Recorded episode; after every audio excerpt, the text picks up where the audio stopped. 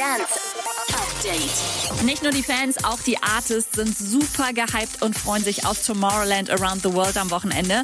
Eins steht schon mal fest, es wird ganz viel neue Musik geben. Dimitri Vegas hat in seiner Insta-Story versprochen, dass 60 bis 70 Prozent des Sets neues Material sein werden.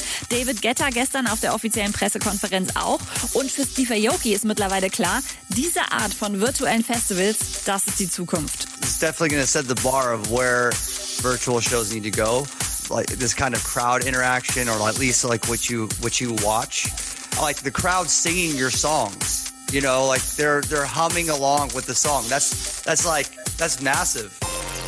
David Guetta und Sennheiser verlosen übrigens diese Woche zehn professionelle DJ-Kopfhörer. Einfach auf Insta liken und kommentieren, warum ihr die Dinger unbedingt haben wollt.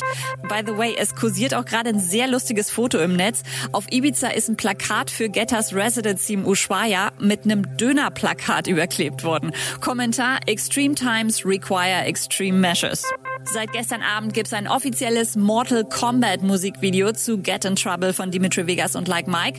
Und was für eine crazy Location für ein DJ-Set. Lost Frequencies hat auf dem Königlichen Palast in Brüssel aufgelegt. Also so richtig ganz oben auf dem Dach. Das Video gibt's jetzt auf YouTube. Update mit Claudi on Air. Jetzt auch als Podcast. Für tägliche News in deinem Podcast-Player. Abonniere I Love Music Update.